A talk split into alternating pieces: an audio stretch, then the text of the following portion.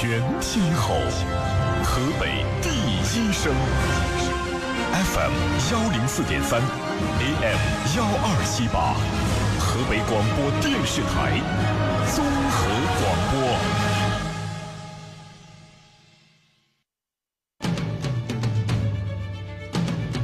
您现在收听的是《天天天下》，天天天下，知天下。为明天。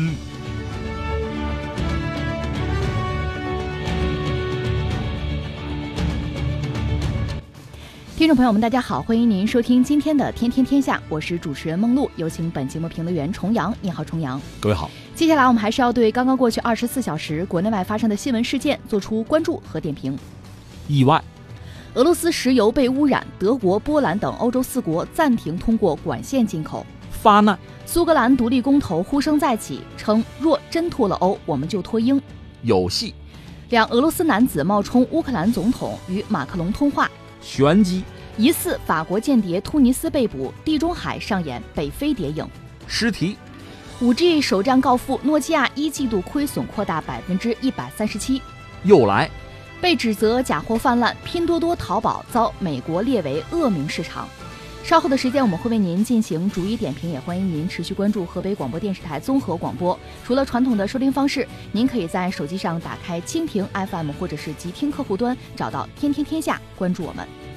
今天我们首先来关注俄罗斯石油被污染。本周，美国加快收紧对伊朗的原油行业制裁，全球油市供应局势更加引人关注。国际油价被供应链干扰的担忧推动步步高。布伦特油价周一冲破七十四美元，周四亚盘站上了每桶七十五美元，创去年十月底以来的半年最高。周四美东下午两点半，国际油市收盘的时候，屡屡传来了欧洲部分地区暂停通过管线进口俄罗斯石油的消息，导致国际油价短。线跳水。据知情人士表示，波兰和德国已经暂停通过德鲁日巴输油管道的北部管线接收进口自俄罗斯的原油，原因是质量不佳。这代表接近每天七十三万桶的原油流量被叫停。这一管线的北部线路每天最高可以运输一百万桶原油，约占全球原油需求的百分之一。波兰方面表示，波兰已经停止通过德鲁日巴管道的北部管线接收俄罗斯的原油，这些原油被有机氯化物污染。这种不寻常的原油杂质可能会损害炼厂设备。最新消息显示，俄罗斯副总理德米特里科扎克表示，俄罗斯原油供应质量属于技术性问题，会在不久的将来得到解决。如果德鲁日巴管道被关闭，可能会通过海运增加石油出口。作为全球第二大石油的出口国，俄罗斯计划从四月二十九号起向欧洲出口未经污染的原油。呃，这个事儿确实让人心里一惊啊！刚才你谈到了，现在国际油价确实非常敏感，因为美国刚刚决定对伊朗等于说是收紧绞索吧，呃，涉及到很多的国家。这个事情昨天我们也关注过，不多说了啊。现在俄罗斯等于说它卖出来的油有质量问题，就是它掺杂了一种东西，一般我们翻译叫有机氯哈。这个东西是怎么来的？我只能说按照常识讲，大约是这样，就是。在就是生产的时候吧，打油的时候加这个东西可以提高产量，就是比如说俄罗斯啊，它要提高油井的产量，可能它会加一些这个东西，就是等于说这是工作流程之中的一部分哈。但是完了之后，你这个油要往外卖呢，你得把它给我弄出去啊！我没说买这个呀，而且这个东西刚才你讲，它对管线会有腐蚀作用，另外还有大量的比如炼厂的设备什么的，大家知道这是原油。它和我们直接什么用的那个汽油、柴油不是一码事儿，就这个东西本身质量是有高有低的。你比如委内瑞拉，我们讲它油很丰富啊，浮在石油上的国家，但是它的油的质量其实不是很好，有这个问题。甚至伊朗的油，大家说质量好不好，也有这个讲法。那俄罗斯油应该说是没有问题的啊，那质量比较好。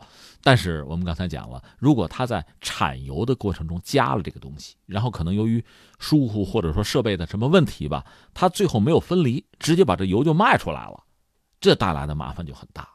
呃，你刚才讲的那个管道呢，应该是唯一通到德国的一条管道。目前，呃，它是从白俄罗斯，然后还有波兰，还有这个德国，它也翻译成友谊这个管道。那现在这多少油进去了？有没有问题？带来什么样的后果？另外，说实话，你给我这种劣质油，你得赔吧？你得赔偿吧？甚至有没有相关东西的损坏？这个还不好说。嗯，另外，现在频频传来这个消息，是不是这个事儿是有一个扩散的可能，我们还不清楚，这是值得一说的事儿。另外，可能作为我们中国人来讲，其实更关注的是什么呢？我们是大买家，俄罗斯的油我们中国人可买买不少呢，有没有问题？刚才你讲呢，那条石油管道就是实际上可以翻译成友谊啊，它每天最多是百万级别，百万桶。如果一旦停下来的话，对就相关的就使用油买俄罗斯油的国家来讲，这个压力也是很大的。一个是就少了。那你怎么补？现在还得停下来，这就造成国际油价在短期内会有一个大的波动。这是我们讲它哈。刚才我们就说很关注我们自己怎么办？我们自己这个统计数据也不好说特别精确，大约我看到数据是这样：俄罗斯是中国最大的原油的供应国，这没问题。二零一八年俄罗斯对中国原油出口供应量呢还增长了百分之十九点七，现在是七千一百四十九万吨，大概每天是一百四十三万桶。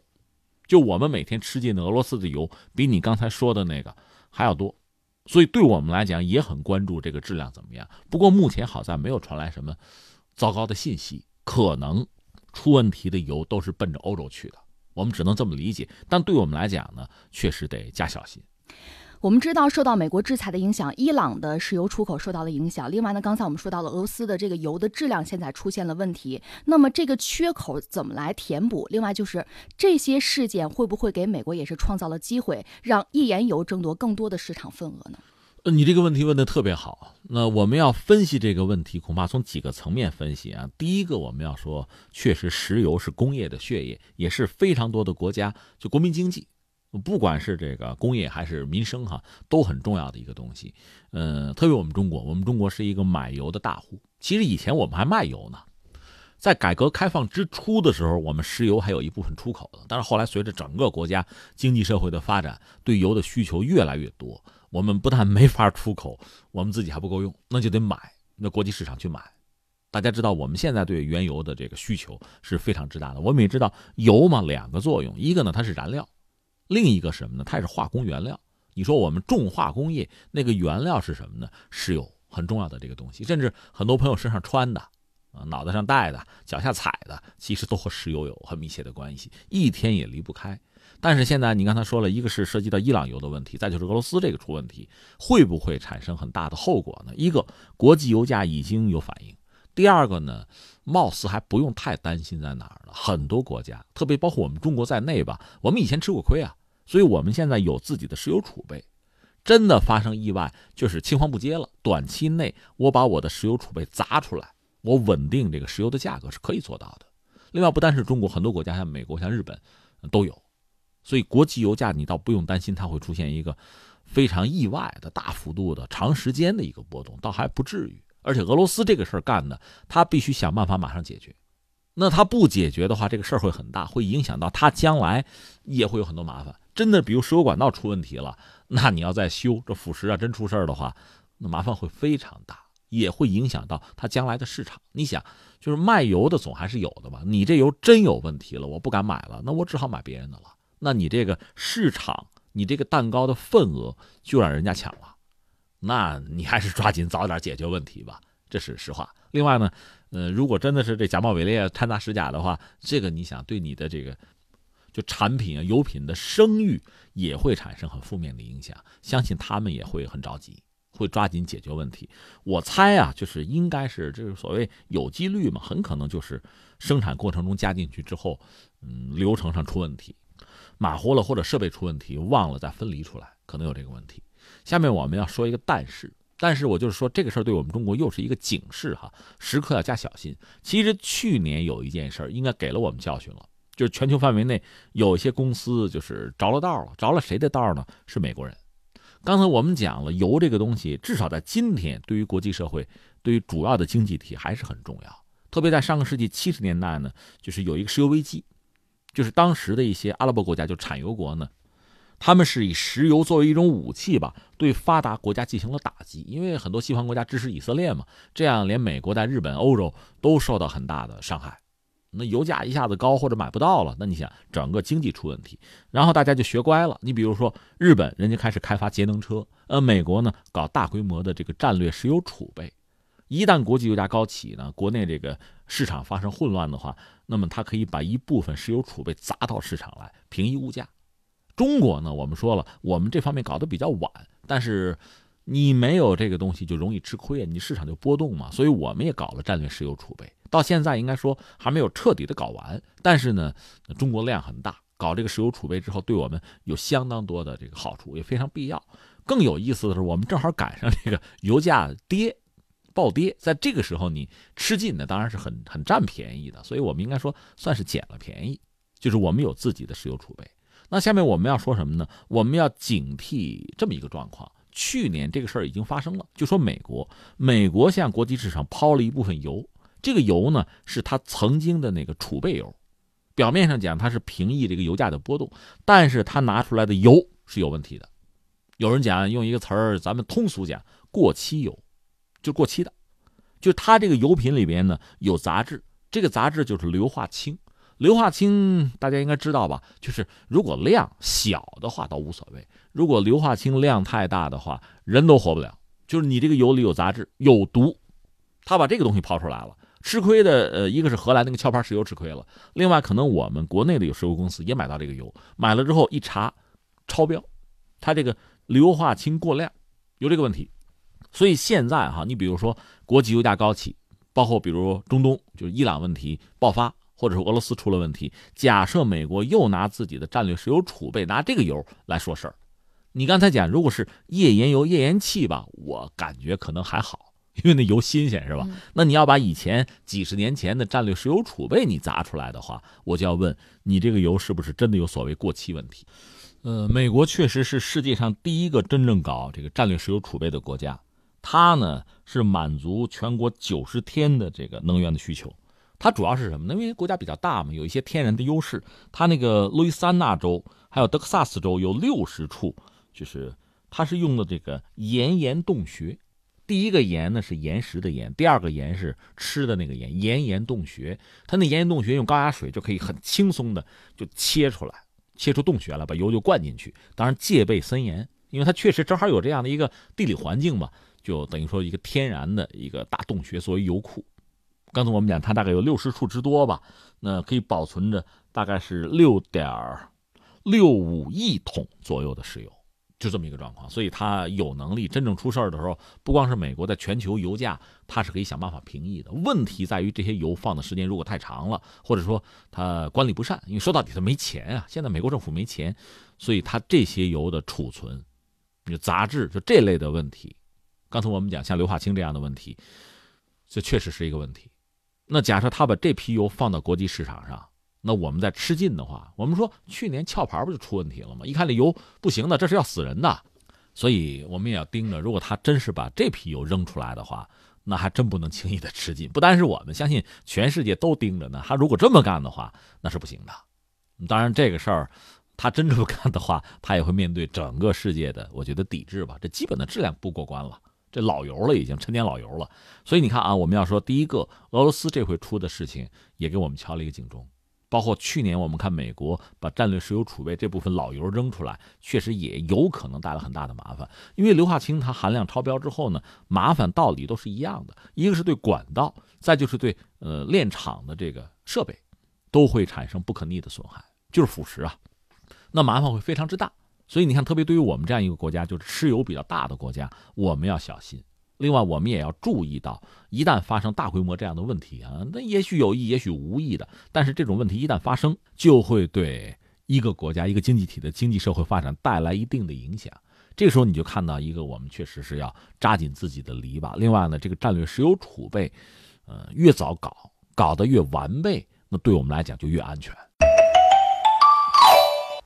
男生心中都有个梦想中的女神，她有一头乌黑飘逸的长发，被风一吹，带着一种清香的味道。但是绝大多数人只是想想，因为现在我们头发面临着干枯、毛躁、分叉、头发油腻，关键呢还有静电，这样我们很烦恼。我们的微商城如意购里面的 Body Liberty 研究所无硅洗发水，这款洗发水泡沫丰富、细腻、净化、控油、止痒，为秀发补充营养及水分，而且会改善干枯毛躁的头发状况，使之柔软顺滑，深受大众喜爱。而且现在购买有巨大的优惠，原价一百八十元两瓶装，而我们的优惠价格只需要三十九元就能够买到两瓶，是不是很心动呢？现在大家可以搜索微信公众号“河北综合广播”，关注之后点击菜单左下角“如意购商城”进行购买，或者您可以进入到河北综合广播公众号，发送“优惠”两个字，就会弹出今日主播推荐即可购买。我们再来关注苏格兰。刚刚过完复活节假期，英国首相特蕾莎梅又多了一件烦心事儿。据新华社消息，二十四号，苏格兰政府首席大臣斯特金表示，如果英国脱离欧盟，苏格兰将会争取在二零二一年五月之前举行公投，决定是否从英国独立。这样的公投，苏格兰二零一四年搞过一次，没有成功。当时百分之五十五的苏格兰人决定留在英国，认为应该将维持了三百多年的联合关系延续下去。不过在那之后，英国决定脱欧让苏格兰独立的声音再次出现。斯特金认为，英国在国际舞台上正在越来越靠边站，苏格兰在英国内部也正在被边缘化。独立可以保护苏格兰在欧洲的地位。今年年底之前，苏格兰将会完成举行第二次独立公投的法律准备工作。不过，斯特金也承认，尽管苏格兰为独立公投做准备这事儿可以自己做主，但是公投要想真正举行，最终还需要英国政府点头。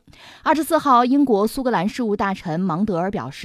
苏格兰二零一四年已经有过一次公投，当时大多数人是反对独立，这个结果应该得到尊重。哎呀，苏格兰终于出手了，早晚会有这么一天儿哈。这个英国脱欧的进程之中，怎么可能少了苏格兰的这个要求独立吧？少了这么一出哈。嗯，那我们聊这个话题得得从头说起吧。我们索性把苏格兰啊和英国和英格兰之间这点恩怨情仇吧。你看历史上这点事儿，我们翻出来再看一看。其实我们一说英伦三岛，就是苏格兰、英格兰、威尔士，哈，是哪儿人？你要土生土长讲土著，实际上是凯尔特人。后来公元前一世纪的时候，就是罗马人，罗马人入侵，这时候就有意思了。这个入侵，你看英格兰，就被趟平了，摆平了。但是苏格兰，因为它那个地理地貌上的优势吧，它抵抗，最后就避免了被入侵。再后来呢，就是呃，安格鲁萨克森人，对吧？他们有入侵，那么苏格兰还是老一套，它是因为地理地貌上的优势，它又避免了入侵，而英格兰又被入侵了。所以你看，这很有意思，就是整个说英伦三岛这个地方吧，就苏格兰这还真的是很独特，保证了自己的这个独立性。但这种独立性，我们加一个引号吧，它带来的是什么呢？大量的这个外族入侵，就是其他地域的文明呢，就是一轮一轮的洗礼。英格兰反而更先进、更发达，因为你看，英国说到底是个岛子嘛。呃，日本也是这个特点。据说这岛上有没有他自己的文明啊？土生土长的有，但这个文明会很先进吗？不会，因为它盘子很小，基数很小嘛。但是你比如说中国中华文明，我们这个大，在这么大的舞台上，各种文明相互之间的互动影响，它肯定要更先进。而翻回来，我们说这个英伦三岛嘛，本来这个地方它就小，而苏格兰呢？他又又保护好了自己，换句话说，他就封闭了自己，反而在这个生产力发展上，他不如英格兰。那后来就打仗就干架吧，英格兰、苏格兰就开始干架，那英格兰就占优势，苏格兰相对就劣势。呃，你看现在有很多很有意思的东西，你比如说这个苏格兰风笛都知道是吧？苏格兰那个裙子，它那个裙子就是就是方格布呗，对吧？各种颜色的方格布，它早先那个东西可能就是。给那个陶器啊，那个盖子上用的那个布，后来呢，逐渐就成为了战士穿着的这个服装，而且它带有非常浓重的地域色彩，尤其是在和这个英格兰人打仗的时候，苏格兰战士很猛很牛，又穿着这种男的啊，穿着这种特殊的裙子，非常好认，甚至不同的氏族、不同的家族，它的这个图案都是格子的啊，但是在颜色上、疏密上它有讲究，逐渐的这种苏格兰式的裙子就一直到现在。你看一些时尚元素里还会考虑这个东西，扯远了，扯回去啊，就是和英格兰人打仗。那么苏格兰人相对要弱势一点。在十三世纪的时候，你看最著名的有一部老电影叫《勇敢的心》，大家里边记得那个华莱士，嗯，就是威廉·华莱士吧，他是带领这个苏格兰人民，就是反抗英格兰的这个侵略和统治，最后为自由献身，上断头台不是大喊了一声“自由”，叫 “freedom”，咔嚓，就是砍了头，是他哈，呃，被认为叫勇敢的心。实际上呢，一个是他确实在苏格兰民间是一个英雄人物。但实际上，真正带领苏格兰获得了这个独立的，其实不是他，因为他死了嘛，而是另一个人，就布鲁斯。这个人也很有名，虽然在电影里这几乎是一个反面角色，他坑了华莱士，但实际上他恰恰是带领苏格兰人获得了这个独立。所以在所谓英伦三岛，在这个地方，苏格兰和英格兰长期是不睦的。英格兰多少占有优势吧，想吞并苏格兰哪那么容易啊？当年罗马人也没有搞成这个事情，对吧？所以最后就是僵在这儿了。那但最后还是走向了合并。这个合并应该是从什么时候呢？应该是十八世纪初，就是一七零七年。当时呢，苏格兰出了问题，就是他有这个财政危机。在这个背景之下，你也可以说对方落井下石、趁人之危，反正就就合并了。但这种合并呢，对于很多苏格兰民众来讲并不接受，就觉得。这个你们是不是拿了什么贿赂或者怎么样？有什么秘密的协议把我们出卖了？一直有这个，所以从合并的那一天开始，就苏格兰独立这个事儿，一直有人就惦记着，就念叨这个事情。当然，在不同的历史阶段吧，就是这个声音时大时小，但一直是有的。包括到上个世纪三十年代，在二战之前，就是苏格兰独立运动的一个核心力量，叫做苏格兰民族党。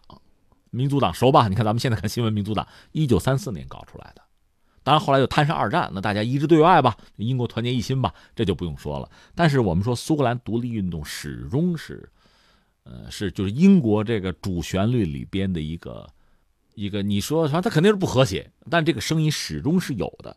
后来到了一九九八年，当时布莱尔是首相是吧？时任英国首相的布莱尔，他是领导英国工党。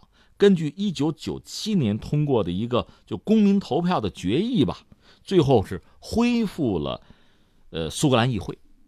因为合并之后，苏格兰议会实际上早就没有了，这三百年就没有苏格兰议会。但是到了一九九八年又恢复了。实际上，苏格兰等于说有高度的自治吧。但即使是在这样一个背景之下，要求完全独立、脱离英国、脱离那个大不列颠的北爱尔兰联合王国，这个声音始终是有。那现在苏格兰民间准备发起苏格兰呼声草根运动，希望动员更多的选民在第二次公投中支持独立。但是呢，从二零一四年首次公投到现在，民意调查显示，独立派选民的比例并没有显著的变化，始终是徘徊在百分之四十五左右。但是现在出了一个问题，就是英国脱欧。其实你看英国这个国家吧，哎呀，还曾经日不落过哈，大英帝国。实际上，这个英格兰、苏格兰、威尔士、北爱尔兰还有啊，北爱尔兰就爱尔兰这个问题。到现在是脱欧的一个，其实是个坎儿，怎么也迈不过去。而另一方面呢，我们刚才讲苏格兰和英格兰这么多年的这个恩怨吧，本来基本上达到一个平衡和稳定，但是现在因为脱欧这个事儿就又出来了。你看啊，从苏格兰来讲，因为他自己也有议会，那我们谋求我们这个地区的经济和社会发展，没什么不对啊。我们认为我们应该留在欧盟里边啊。现在英国要脱欧。我们不想脱呀，脱了之后我们经济社会发展受影响啊，那怎么办？最好别脱。所以你看苏格兰的态度是最好不要脱欧。那你们非要脱欧，很多苏格兰的这个就是政治人物或者说利益群体认为，那你要非脱欧，我们脱英，我们要留在欧盟里边，原来原有的那个政治平衡，现在等于又要被打破。所以你看这个麻烦真的是很大。呃，北爱尔兰这事儿还搞不清楚呢，苏格兰这事儿我就觉得早晚会会出啊，相关人士会发难。嗯，道理很简单，从自己从这个区域，就是说苏格兰这块儿啊，从经济社会发展来讲，我们愿意留在欧盟里，这也没有错呀。以前我们习惯于这种生活，而且有收益。现在你要让我拖的话，那我就意味着巨大的损失。这个损失你们爱付是你们的事儿，我不想逃，我不想付出这个代价。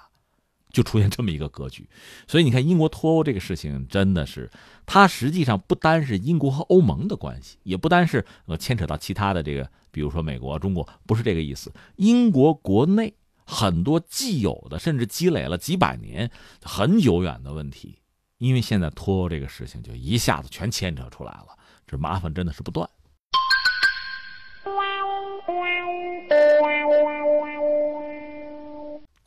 突尼斯当局上周拘捕的十三名涉嫌非法入境的法国公民。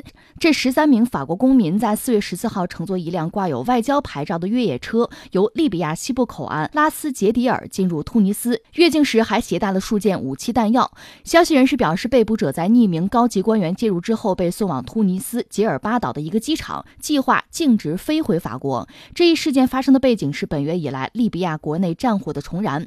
在这起离奇的事件当中，当事三。国围绕被捕人员的身份、越境目的，始终是各执一词。突尼斯总统办公室一位不愿意透露姓名的消息人士表示，被捕的十三名持有外交护照的法国公民是法情报部门的成员。但是呢，突尼斯总统发言人否认了这种说法，表示被捕者是欧洲外交官，而这次事件是通过法律和外交渠道解决的。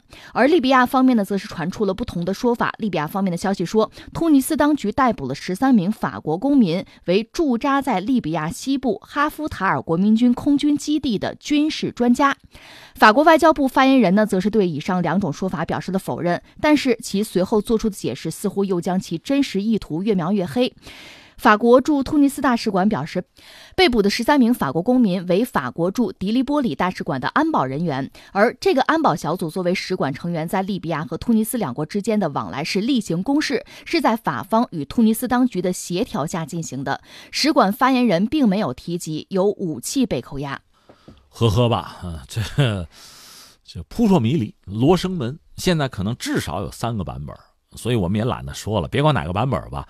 最终通过这个事件，我们看到是什么呢？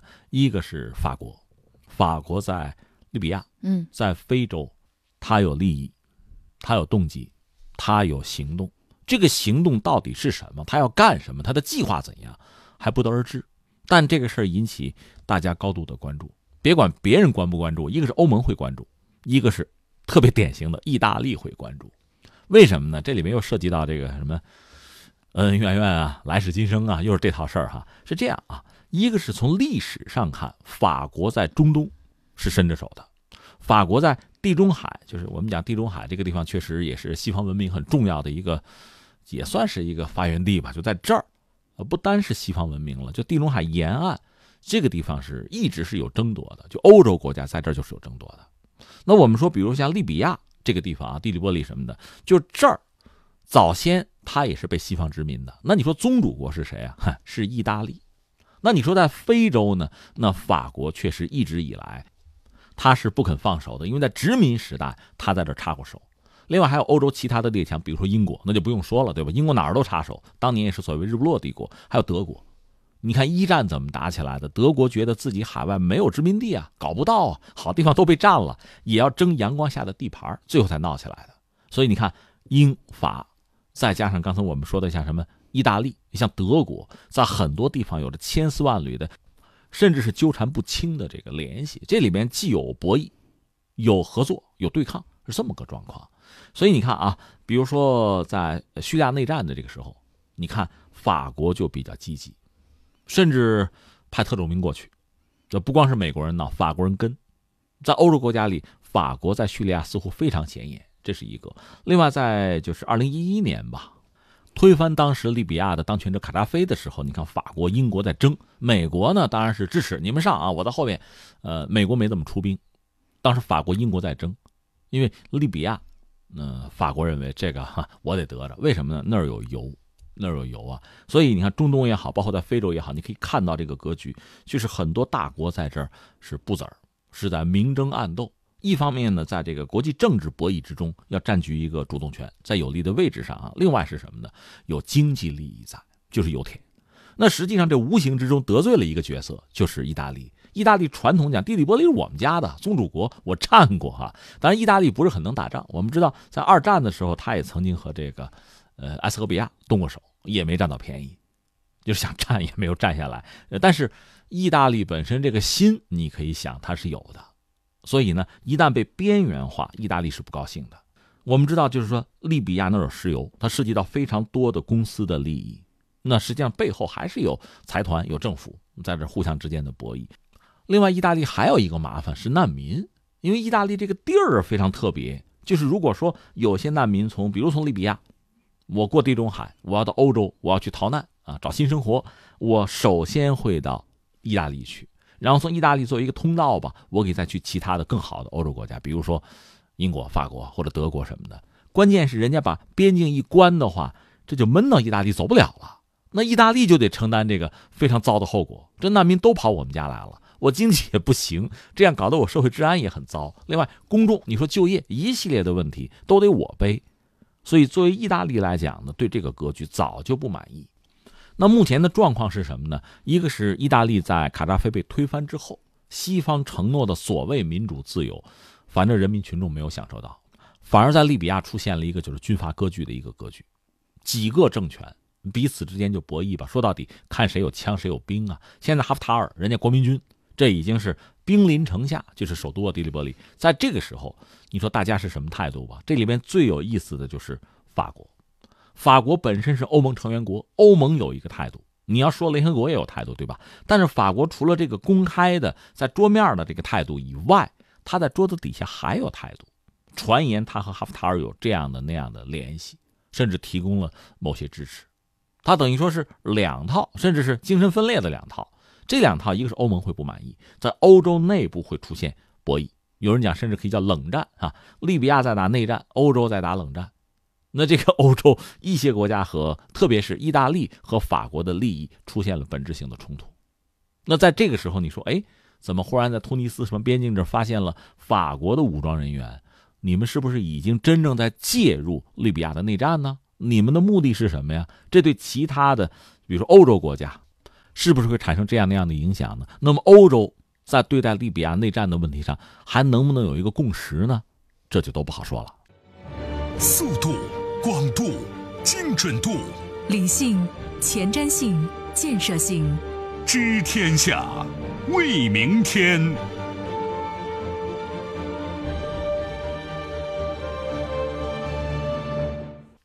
我们再来关注两名俄罗斯男子冒充乌克兰总统。喜剧演员泽连斯基刚刚当上乌克兰总统，身份就被两位来自于俄罗斯的喜剧演员冒名顶替了。四月二十五号，一个名叫做 Vovan 还有 Lexus 的俄罗斯喜剧演员冒充乌克兰新总统泽连斯基的身份，给法国总统马克龙打电话。后者呢不仅接了，还聊了很深入的话题，直到最后也没有发现自己被骗了。对此，法国总统办公室接受采访的时候，并没有对音频发表了评论，但是表示马克龙已经在上周日。也就是乌克兰大选之后，与泽连斯基通话了，两人之间已经建立了良好的通讯。而 Vovan 还有 Lexus 方面呢，就坚称这个音频是属实的。据法新社报道，这两个人呢是来自于俄罗斯的恶搞者，曾经以此类类似的套路捉弄了美国驻联合国大使黑利、美国能源部长佩里、美国参议员麦凯恩以及英国歌手阿尔顿·约翰等，因此他们在俄罗斯拥有很高的知名度。哎呦，这种恶搞确实带来。非常戏剧性的效果啊，这个事情大家听明白没有？这两位说我们等于说搞了马克龙一下，那家伙上当了啊，而且说了好多话。嗯，这里边既有一些就是属于这种，就双方初次见面，因为这泽连斯基当上总统了嘛，人马克龙还是非常意味深长，而且推心置腹。哎呀，你好好陪陪家人啊，一块庆祝啊，因为马上你就要承担责任了啊，就这些话。另外还涉及到很多具体的，就大家很关心的东西。你比如说原来那个。就是等于下台了嘛，波罗申科，波罗申科呢，按照之前就是乌克兰国内媒体讲的，下台归下台，选不上是选不上，不会脱离政坛。那显然还要在乌克兰的这个就是政坛，在这个舞台上还要继续充当一个角色。但是呢，这两个恶搞的假冒的人就说：“哎，那个恐怕他得遭到清算啊，对吧？因为他以前贪腐什么的这事儿，那你们法国会不会收留他呀？”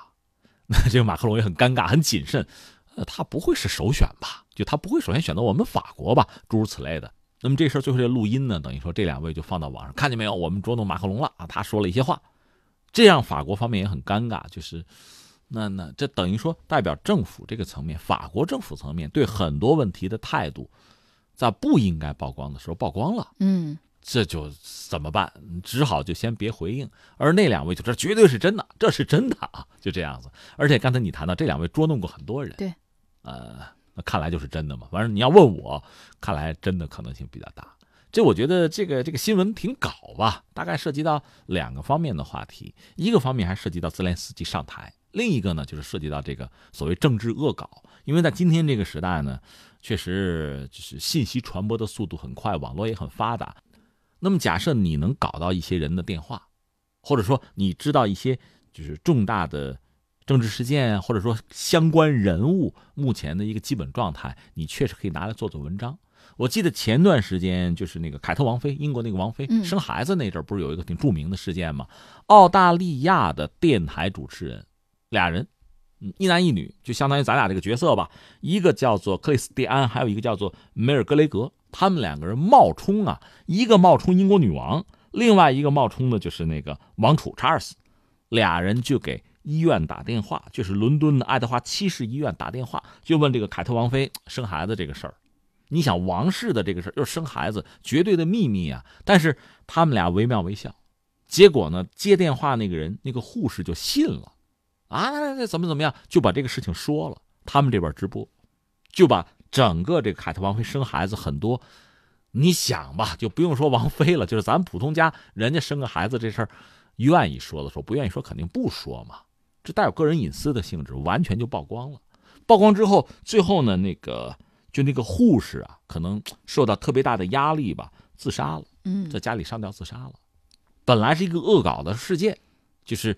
你恶搞王室又能怎么着？有本事你起诉我去！本来是这么个事儿，结果没想到闹出人命了，那只能说表示遗憾等等吧。后来我记得这两个主播，那个男主播收到死亡威胁，就是有信寄给他说：“你等着啊，这个子弹上有你名字，这个子弹你就接着吧。”这要报警了，好像是不是安排保镖什么的保护他们安全？就是一个恶搞事件。在今天这个时代呢，类似这样的事件可能还会越来越多，因为随着技术的发展吧。这个事情越来越容易做了。你想模仿一个人的声音，通过大数据的方式，通过人工智能的方式去模拟一个人的声音，收集一个人的声音，越来越容易。你现在比如开开车，你导航听郭德纲的，听林志玲的，随你，对吧？你很容易就把这个事情做成了。那么将来拿声音去搞怪、做恶作剧，这个我觉得越来越可能会成为一种，就至少在技术上越来越有可能性。而相关的法律法规可能约束是不够的，这是你刚才讲的这个事儿哈，我就感慨这个，那越来越容易了。将来所有的就不管是政要也好，还是什么大咖名流也好啊，你等着吧，你小心着吧，这样的故事会越来越多。就是我们普通人，我就觉得受到这方面的困扰，这种可能性也是越来越大。那把这事儿放在一边，我们回到泽连斯基这回当选，呃，很有意思了。一个是西方政要是排着队啊祝贺。最逗的是俄罗斯是普京，最终普京也算是表态了。但是普京话说的很有意思，他就说：“我们先说普京很忙是吧？他最近很忙，先和金正恩见了面，又到中国来‘一带一路’的这个峰会嘛。但是他还是抽空表了一个态，就泽连斯基上台意味着什么呢？那就意味着波罗申科你那个政策失败了。嗯，对，对吧？对吧？那这话说的挺挺带劲儿，挺给力。就这么一个状况，他既是对波罗申科的政治生涯的某种总结，同时也是。”对泽连斯基的某种提醒，很有意思，很耐人寻味。嗯，我注意到一名三十六岁的乌克兰护士，他对英国《卫报》也表达了自己的态度。他说：“我有百分之九十的把握，说泽连斯基上任是一个灾难，但是呢，我依然投票给他了，因为我知道让现总统继续待在台上，百分之百是个灾难。”那代表一些选民、一些公众的这个态度吧，有。因为很多人讲，就说你看泽连斯基是一个喜剧演员，嗯，那么实际上在竞选的过程中，他比较接地气，有人气，所以他成功的可能性可能要大一点。但这并不意味着他在治国理政上有能力，所以很多人就觉得，那选他上来行不行啊？是吧？竞选是一码事竞选本身也是一门本事，也是一门学问，对吧？能不能选上？但是选上之后，这活你能不能干，这是另一码事儿。所以很多人就刚才你说，很多乌克兰的民众认为你选他可能是个灾难，就是这个意思。但是呢，这翻过来跟普京说的是一样的，这么一个选择反而就印证了那波罗申科的执政可能，呃，至少他们公众就选民是更加不满，只能是这么说。呃，大家说那是个卖巧克力的、卖糖豆的，这是个演戏的，是吧？都成为了总统，先后成为总统。那么谁在治国理政上更有一套呢？那一个是只能看实践了，但是对于一个国家来说，这种实践是潜藏着风险的，就是这种试错成本可能会很高。当然说，既然贝连斯基上台了，那就且看他怎么来做吧。嗯，呃，那其实说到乌克兰和俄罗斯下一步的关系，我注意到普京也是说他们愿意全面恢复俄乌关系，但是呢，不是俄罗斯单方面就能够决定的。其实是这样，我觉得他说的是一句实在话，因为波罗申科上台之后，和俄罗斯关系实际上就越来越糟。当然，背后波罗申科背后实际上他也有有西方的这个。就鼓捣吧，既是支持，可能也是某种诱使，有这些东西。而波罗申科他的决断，他的决策认为呢，乌克兰可能直接倒向西方，对自己更有利。他可能这么想。他我们也讲过，他有心加入欧盟，但是怎么可能啊？怎么可能加入欧盟？一个欧盟，你要加入欧盟是有一套标准的，你能不能达标？再就是说，即使你达标了，土耳其曾经能达标啊，就能让你进来吗？你块头很大，这个符不符合？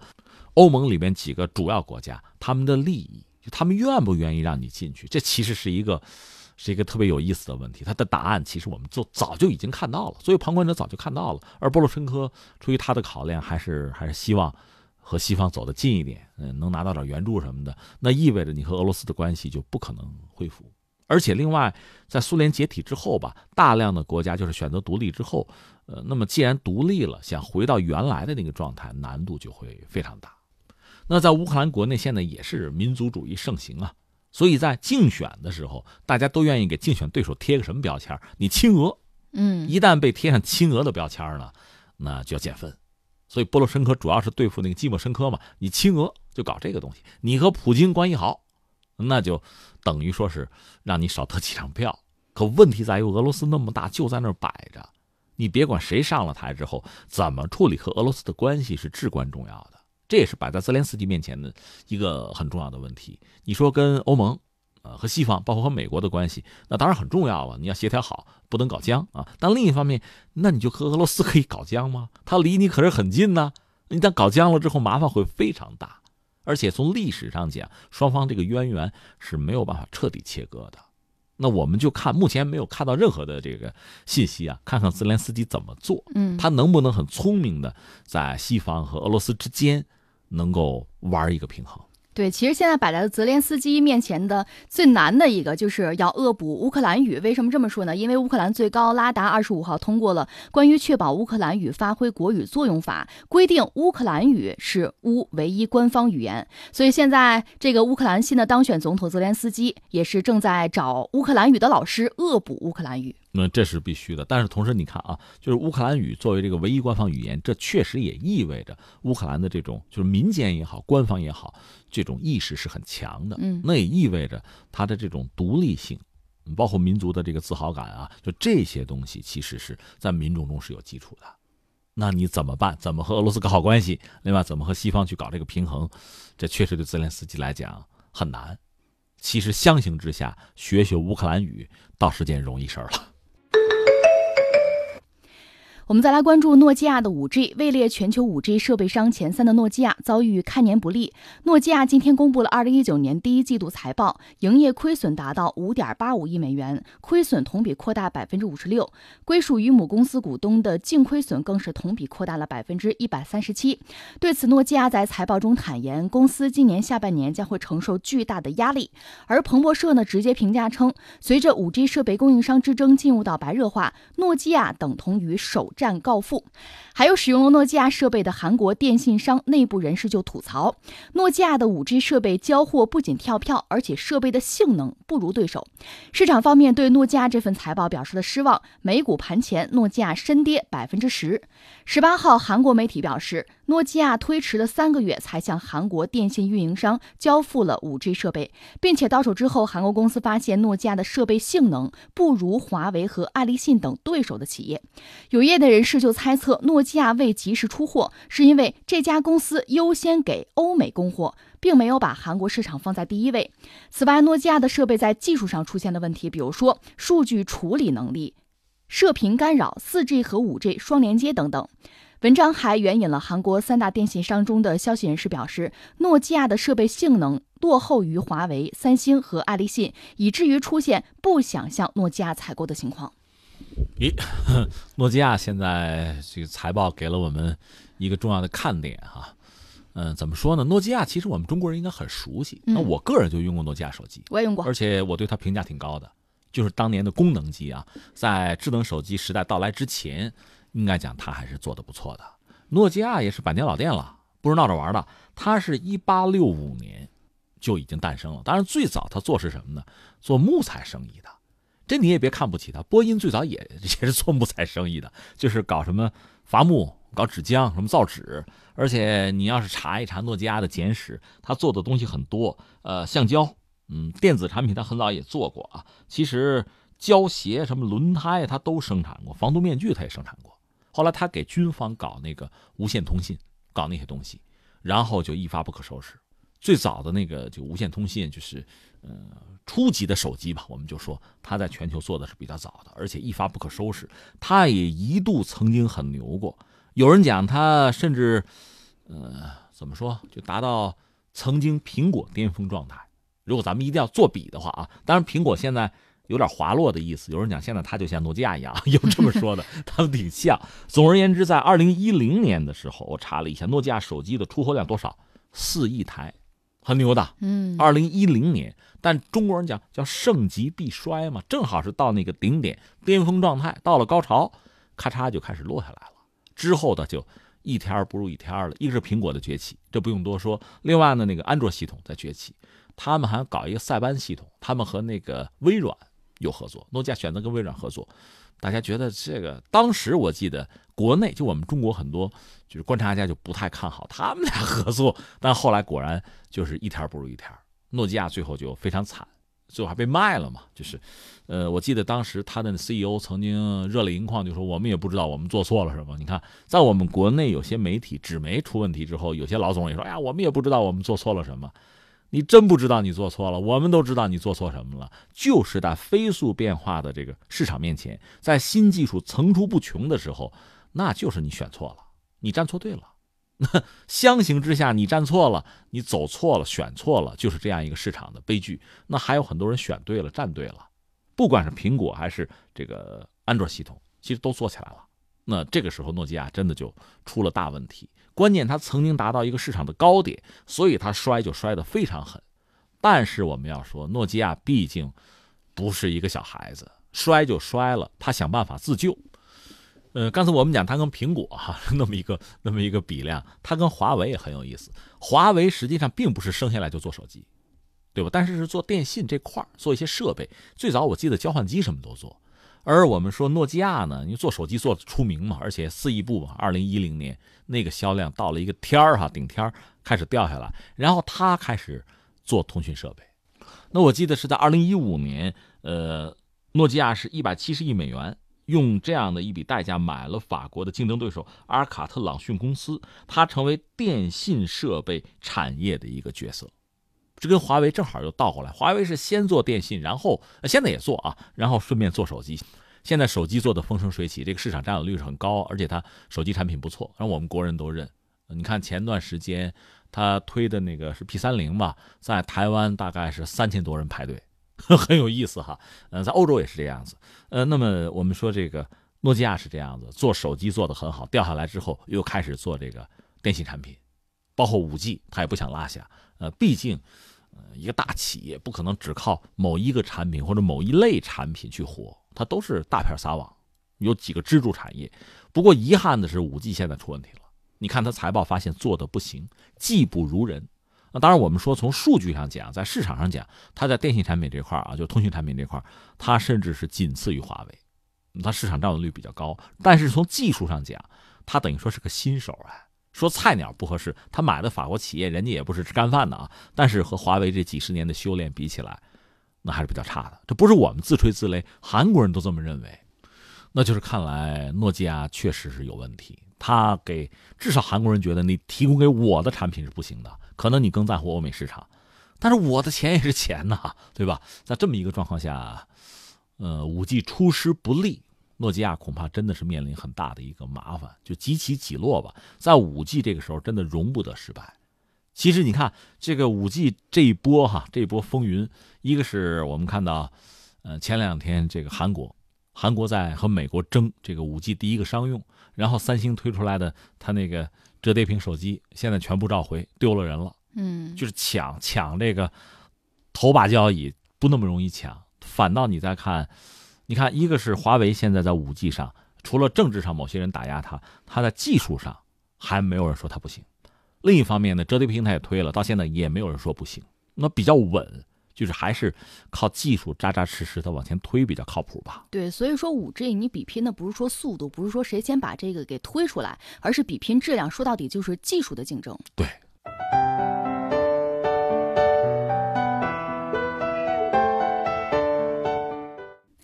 美国贸易代表办公室当地时间周四表示，将拼多多列入恶名市场名单，原因是该平台上假冒产品数量激增。今年这个名单共列入了三十三个在线市场和二十五个实体市场。美国贸易代表办公室表示，拼多多上最常见并且危害巨大的是山寨商品，这些山寨商品利用商标法的漏洞，在商品和品牌上模仿合法产品，以此来欺骗消费者，让他们误以为自己买的是知名品牌。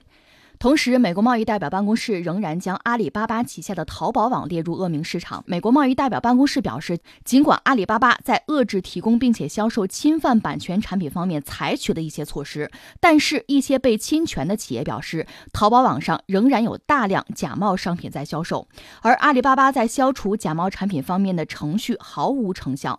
阿里巴巴一位发言人表示，该公司不同意美国贸易代表办公室将其保留在黑名单上的决定，并且补充称。称公司做法被行业成员视为同类最佳。此前，拼多多也一直表示要打假。哎，这个新闻听上去吧，让人觉得真是五味杂陈吧。我们一样样说，第一天我们讲这个所谓恶名市场，这是美国人的发明。你刚才说了，美国的贸易代表办公室最早这个事儿推出来呢，是在二零一一年，呃，在那年的二月二十八号，他们搞了第一次，是把三十多个全球互联网和实体市场。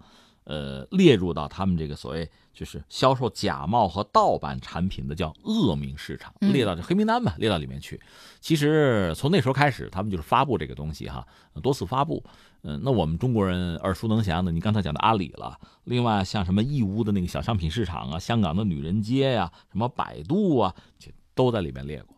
当然有的时候他会撤出来，刚才你讲阿里嘛，撤出来又给你加进去，就这么一个状况。嗯，嗯怎么说？为什么让人觉得五味杂陈呢？一方面我们要说呢，你说这个恶名市场这个做法是不是有一定的可取之处呢？你也不能说完全没有。你比如说，在打击这个嗯假冒伪劣是吧？这个维护知识产权，在这些领域，在这个维护消费者的权益哈，保护消费者的这个利益，从这个角度来看呢，这种恶名市场的做法，就这个列名单这个做法，你不能说它完全没有价值。我们得实事求是说，它有一定的作用。但另一方面，美国这个贸易代表办公室，大家一般认为呢，它并不只在反映违法行为的调查结果，也不代表美国政府对于名单所设的国家的知识产权保护和执法环境的分析，是这样一个东西。所以，它也并不被这个世界上很多的这个经济体吧，就国家和地区所真正的认可，是这么一个状况。所以你看，对我们来讲，一方面为什么我说五味杂陈呢？你说我们在淘宝上买到过假货没有？在拼多多上是不是所有的东西都是真材实料？我们也不敢这么说，我们得说有有假货。一方面我们要承认，就是我们这些市场，我们的很多商家包括厂家不争气，有假货。但另一方面，让人家这样指出来，甚至对方指这个东西有没有自己的用心啊？他是按照美国人的标准，按照美国市场，或者说从美国的角度、美国的利益出发考虑的。那这里边猫腻也会很多吧？这我就觉得是是让我我觉得有点纠结，有点五味杂陈的感觉。所以你要让我说最后我的想法或者建议是什么呢？第一个，我认为呢，以前我们也聊过，美国作为目前从经济体量来讲还是全球第一大的，就是它二十万亿这么一个大的盘子，它在全球建立了一个非常复杂的系统，就是经济版图里边它占有很重要的位置。比如说，它制裁某些国家和地区，它可以绕开联合国，因为它体量大。就是你是跟他做生意还是跟我做生意？你要不听我的，我就不跟你做生意。他有这个实力这么搞。另一方面呢，你像这种，我们也姑且加个引号吧，算是一种创新发明吧。这种黑名单啊，恶名市场这种玩法，它一旦搞出来之后，实际上对很多经济体、对很多国家和地区、对市场、对营销者，呃，甚至对消费者会产生这样那样的影响。这个我们要看到。那翻回来说，我们现在已经是全球第二大的经济体了。我们这个盘子不到十四万亿、十三万亿多，总是有的了。那现在是不是我们真的认真的考虑类似的玩法？我们也要搞，在全球范围内，在经济版图上，我的影响力、我的话语权，我通过什么方式来体现？你说贸易战什么的，我们不是一个被动的，不得不不简单的是这样，我们要有自己的影响力，要有自己越来越大的这个话语权，包括我们更多的要为消费者、为全球的消费者着想，我们也可以列出这个名单来，我们可以搞这个恶名的市场啊。一个是我们自己好好的审视我们自己，另外全球范围内，哪怕你是发达国家，你有这样的问题，我也可以列出来啊，我也可以广而告之啊。我觉得这样是不是更好？所以从某种意义上讲呢，他们这个做法我们不妨可以借鉴。你看以前我们搞这个自贸区什么的，我们也有负面清单制度，这个挺好，挺管用。搞这个东西能够推进经济社会的发展，我们就搞嘛。那像恶名市场这个做法，如果它有利于我们的利益，也有利于我们，嗯，大家维护消费者权益，我觉得我们也可以考虑。那第二，我们要说呢，刚才我们说了，美国人搞这个东西是他的视角，是他的利益为先的，这个你要看透。所以我就觉得也不能全信，但是呢，他指出来的我们的很多，你比如说拼多多啊，包括阿里啊，有没有假冒伪劣，有没有对消费者的利益的侵害？如果有的话，那也别客气，我们自己国内也有法律，我们有我们的规矩，赶快解决这些问题。另外，你也可以看到，现在真的，你不管愿不愿意，全球化不管是不是遇阻，但是确实经济是全球化的，是一体化的，在这个时候，你的企业出问题。一个是你侵害的不只是我们这个经济体内部成员的利益，而往往是全球性的。那就是说，我们自己这个企业，别管什么企业了，你做这个事情，你要有自己的责任感。你这个责任不单是对我们自己这个市场、这个社会上的，而是对整个世界负有责任的。其实就是这样子。你可能觉得悠哉悠哉，人家点你的名了，他可能有他的利益，但是人家点的如果对的话，那我们心里面也就不舒服了。所以这个事情应该由我们自己很好的把它做好。不但我们做好，我们可以点别人的名啊。我们有一套规则，好不好？别等人家点我们了。好，以上就是今天天天天下的全部内容。感谢您的守候收听，明天的同一时间我们不见不散。